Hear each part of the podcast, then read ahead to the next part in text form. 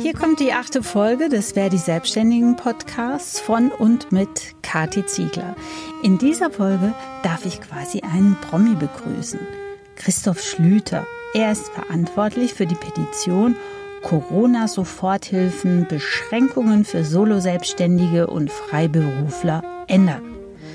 Christoph erwische ich gerade im Auto, deshalb rauscht es ziemlich in dem Gespräch, aber erzähl erst mal, Christoph, was machst du denn eigentlich so beruflich? Ja, also eigentlich bin ich beruflich ein freiberuflicher Coach, Trainer und Berater mit einer kleinen Praxis auf der einen Seite, in die sowohl Geschäftsleute kommen als auch Angestellte, als auch Studierende und so weiter um sich im Rahmen eines Coachings neu zu orientieren oder irgendwas besser zu können oder so. Dann mache ich Kurse, dann mache ich Kommunikationskurse und ein zeitlich relativ wesentlicher Anteil meiner Arbeit ist die Arbeit als Coach und Trainer für Bildungsträger, die von, von der öffentlichen Hand finanziert werden, zum Beispiel von der Bundesagentur für Arbeit. Also ich kann es mir ja fast schon denken, aber erzähl doch mal, wie hat sich jetzt die Corona-Krise auf deinen Bereich ausgewirkt? Ja, es hat mich also insofern getroffen, als der Bereich für die Bildungsträger von einem Moment auf den anderen abgesch völlig abgeschnitten war. Einige Bildungsträger haben als Reaktion Corona-Einschränkungen komplett die Zusammenarbeit erstmal beendet und kommt erstmal keine Resonanz. Die haben die Kurse dann erstmal ausgesetzt müssen sie ja auch, ist überhaupt noch nicht absehen, was dort weiter passieren wird. Und in meiner Praxis oder in meinem kleinen Coachingbüro ist es so, dass die Leute eben auch nicht mehr kommen. Wobei ich auch anfangs davon ausging, dass ich ähnlich wie andere Berufe einfach gar nicht arbeiten darf, weil ich einen relativ engen Kontakt mit den Leuten bin. Eine Nachfrage beim Innenministerium in Schleswig-Holstein ergab dann neuerdings aber, dass sie sagten, ja, wieso wenn also ein Hygienekonzept da ist und die Abstandsregeln und so weiter eingehalten werden, relativ komplexe Forderungen, die sie aufstellen, könne ich doch ohne weiteres weiterarbeiten. Das ist aber unrealistisch, wenn man ein kleines Coachingbüro hat.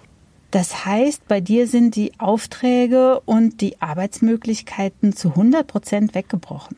Ja, absolut zu 100 Prozent weggebrochen.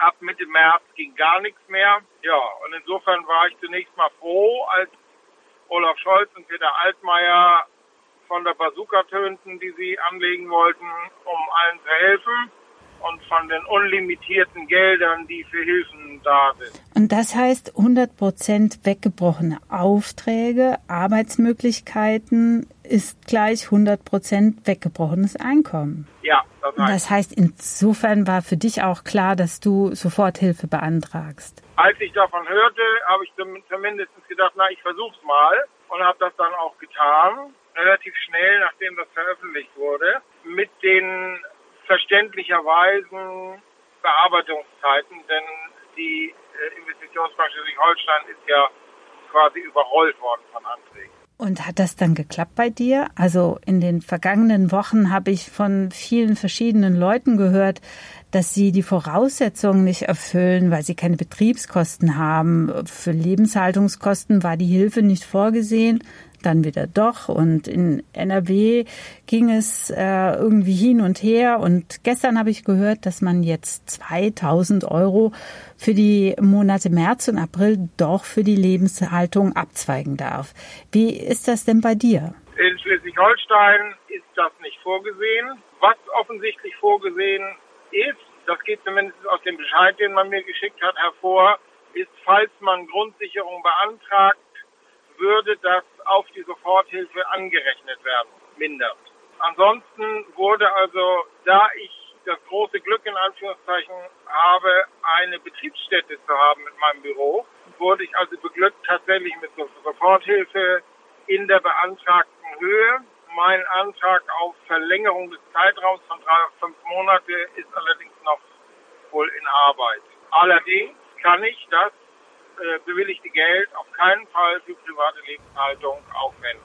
Das ist auch der Grund, ähm, warum du die Petition gestartet hast, weil du das Geld nicht für deine privaten Lebenshaltungskosten aufwenden darfst? Ja, nicht nur, dass ich es nicht darf, sondern einfach der Gedanke, ich habe so viele freiberufliche Kollegen, vor allen Dingen bei Bildungsträgern, die ohnehin schon unter sehr engen Honorarbedingungen vorher gearbeitet haben und garantiert nichts über haben zum Zuschießen oder zum äh, keine Rücklagen haben. Ähm, etwa 70 Prozent der Dozenten und Referenten und Coaches von Bildungsträgern Freiberufler sind, ist das was, was nicht nur mich betrifft und äh, nicht nur mich angeht. Und das war dann der Auslöser letztlich, diese Petition über WeAct zu starten. Ja, ich habe also die Petition ein bisschen beobachtet und der Zuspruch, der ist ja doch ziemlich gut. Ähm, wie ist denn der aktuelle Stand? Also ich habe vorhin reingeschaut, da waren wir bei 151.000 und ein paar. Über 150.000, das ist doch eine ziemlich starke Unterstützung. Also Hast du denn über die Petition die Möglichkeit gehabt, mit der Politik zu sprechen, damit sie die Kriterien für die Soforthilfe ändern? Ich ähm, bin gerade auf dem Weg nach Berlin, um meine Petition morgen zu einer geeigneten Zeit, die ich noch nicht veröffentlichen darf, beim Bundesministerium für Wirtschaft zu übergeben. Dort werden wir also eine kleine keine Aktion machen. Und das wird dann der Kontakt, der entscheidende Kontakt sein. Wir haben in Schleswig-Holstein in einer kleinen Gruppe von Solo-Selbstständigen an das Landesministerium geschrieben. Und es war so, dass von dort zunächst gar keine Resonanz kam und dann hat irgendjemand uns geantwortet, natürlich abschlägig und uns auch auf die Grundsicherung verwiesen. Das ist ja ein Kernpunkt meiner Petition, dass dieser Verweis auf Antrag auf Grundsicherung eigentlich also würdelos ist, weil Leuten zig Jahren wirklich hart arbeiten und ihren Beitrag zur Wirtschaft und zur Gesellschaft leisten. Also das war in NRW oder ist, glaube ich, in NRW immer noch so, dass äh, ja der Wirtschaftsminister Pinkwart angeboten hat, dass man zwischen Soforthilfe und Grundsicherung wählen kann. Wobei ich mich gefragt habe, was ist das denn für eine Wahl? Also auf der einen Seite erfüllt man die Kriterien nicht für die Soforthilfe, weil man keine Betriebskosten hat und auf der anderen Seite äh, kann man Grundsicherung beantragen. Das klappt aber auch nicht bei allen. Ja, aber also was ist das denn für eine Situation für Selbstständige? Also für jemand, der bis dahin gut verdient hat und also sich und wahrscheinlich auch noch seine Familie gut versorgen konnte, das ist doch das ist doch ein Schlag ins Gesicht und keine adäquate Hilfe. Das ist eine absolute Abwertung selbstständiger Arbeit und zeigt, dass zumindest im Bundesministerium und in der Bundesregierung, aber auch in vielen Landesregierungen kein, keine Vorstellung davon ist von der Arbeitsform Freiberufler und Solo-Selbstständiger. Das können Sie sich einfach nicht vorstellen. Es ist einfach eine Frechheit und eine Herabwürdigung von immerhin über zwei Millionen Menschen, die hart arbeiten. Du hast gerade gesagt, du darfst noch nicht so viel über deinen Termin in Berlin sagen. Darfst du denn schon sagen, was du dem Wirtschaftsminister sagen wirst? Also sprichst du mit Altmaier direkt? Nein, das ist uns leider nicht vergönnt, soweit ich weiß. Wer weiß, ja. Das hängt ein bisschen davon ab, was WeAct jetzt noch erreichen konnte die mich da sehr, sehr tatkräftig in der Organisation unterstützen. Und ja, was werde ich ihm sagen? Ich werde mal ein bisschen erzählen, wie es zu dieser Petition kam, wie ich es eben gesagt habe. Und dann werde ich ihm ganz klar sagen, dass, wie meine Petition es auch fordert, es einfach notwendig ist, dass ein Teil der gewährten Soforthilfen oder der Soforthilfen, die jetzt auch noch weiter gezahlt werden, dass ein Teil freigegeben werden muss für die Sicherung der Lebenshaltungskosten schon damit Solo-Selbstständige, die bisher ihr Leben ganz hervorragend ohne den Staat gestalten konnten, nicht wie Leute behandelt werden, die nicht arbeiten wollen. Und ich werde ihn auffordern, diesbezüglich ein Ehrenmann zu sein. Ja, also ich bin ja Gewerkschafterin und bei Verdi sind seit vielen Jahren die Solo-Selbstständigen äh, organisiert, aber auch die Erwerbslosen und Aufstocker. Und ich will hier keine schrägen Vergleiche aufmachen mit dieser Gruppe und äh, würde auch nicht behaupten wollen, dass äh, sie nicht arbeiten wollen. Also es gibt zahlreiche Gründe oder auch schwierige Lebenssituationen, warum diese Menschen auf Grundsicherung angewiesen sind. Ich sehe das auch nicht so.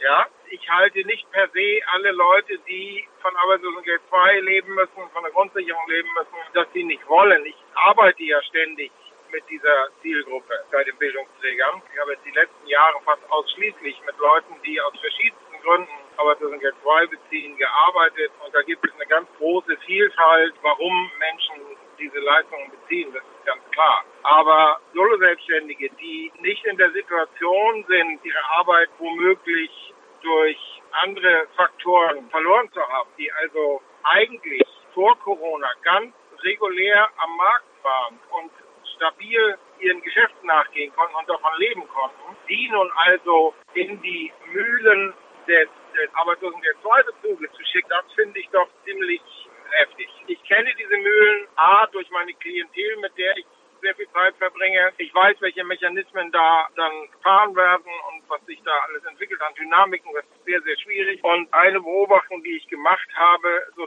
sobald Menschen im Arbeitslosengeld 2 Leistungsbezug waren, aus welchen Gründen auch immer, verändert sich der Fokus von eigener Zukunftsplanung beruflicher hin zu äh, einer ständigen Beschäftigung mit dem Leistungsbezug und den Bedingungen, die da gestellt werden. Und das wünsche ich keinem Selbstständigen, der gewohnt ist, sein eigenes Geschäft zu führen. Du hast ja die Petition gestartet und viel Unterstützung durch WeAct. Von euch auch, herzlichen Dank. Also, ja, das ist ja jetzt auch die Frage, inwieweit siehst du denn die Möglichkeit der Zusammenarbeit mit der Gewerkschaft? Also ähm, du hast Unterstützung erfahren, du bist aber nicht in der Gewerkschaft, oder?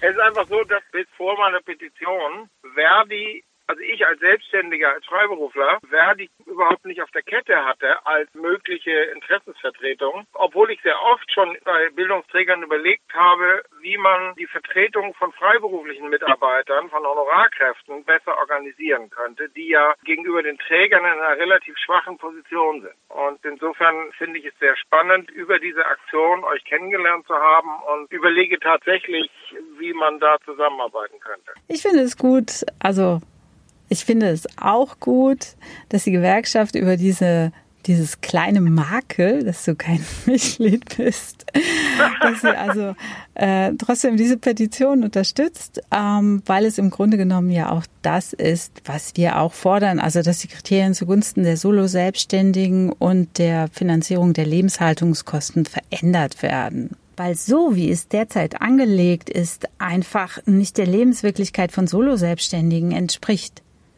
Wie siehst du denn diese erste zarte Bewegung, wenn man das mal so äh, bezeichnen will, der NRW-Landesregierung, die sagt, na ja, für März und April dürft ihr auch mal 2000 Euro für die Lebenshaltung abzweigen?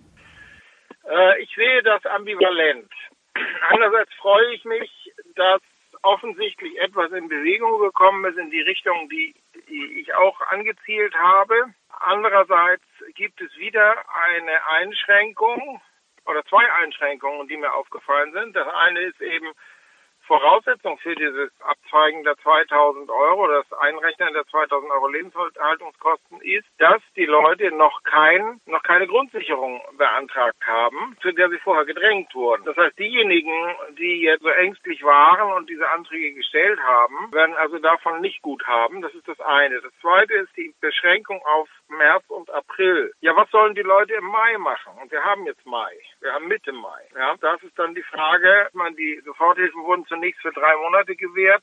So, und äh, ja, was machen die Leute in, in äh, NRW jetzt im Mai, im Juni und eventuell im Juli? Denn in vielen Berufsgruppen ist überhaupt noch nicht abzusehen. Bei all den Lockerungsgeschichten, die gerade laufen, immer noch nicht abzusehen, wie das Geschäft jetzt wieder in Gang geht. Denn als Solo-Selbstständiger, zumal als Dienstleister, ist es ja nicht so, dass man jetzt nach drei Monaten oder nach fünf Monaten einfach das Geschäft wieder anstellt wie einen Motor oder wie eine Fabrik, sondern man muss die Kontakte neu wieder aufbauen und man muss die Aufträge wieder neu akquirieren. Man muss im Grunde von vorne anfangen. Also es ist nicht so, dass man nur einen Schalter umlegt und zack läuft das Geld wieder rein. Das ist ja nicht. Insofern frage ich mich, wie weit das schon ausreicht, aber ich finde es sehr lobenswert, dass dieser Ansatz gemacht wird. In Berlin hat es ja auch was Ähnliches gegeben, jetzt hörte ich. Und äh, Baden-Württemberg macht es ja vor im Grunde genommen. Ich weiß von Kolleginnen oder Kollegen, die jetzt schon wissen, dass sie bis September, bis Herbst auf keinen Fall Geld verdienen. Das ist eine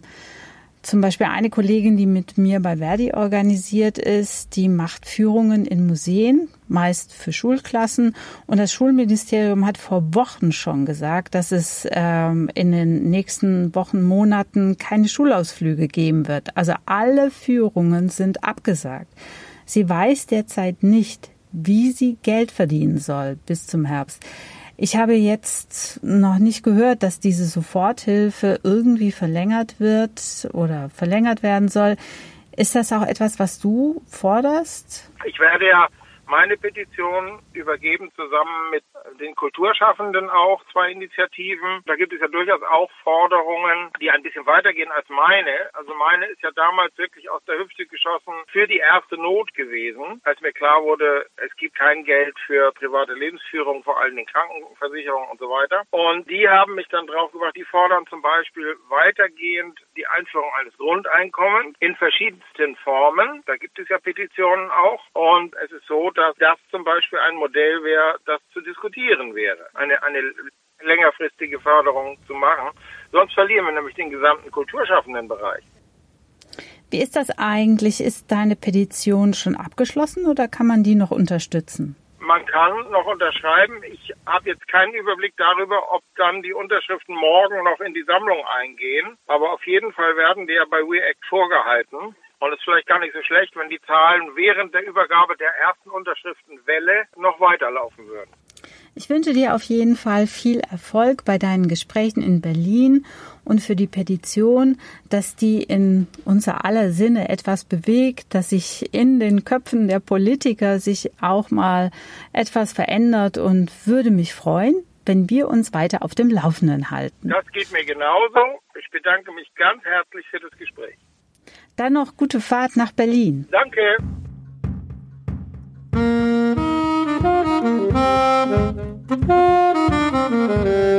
Das war die achte Folge des Daddy Selbstständigen Podcasts. Ideen für die nächste Folge, die sammle ich noch, aber es geht auf jeden Fall weiter.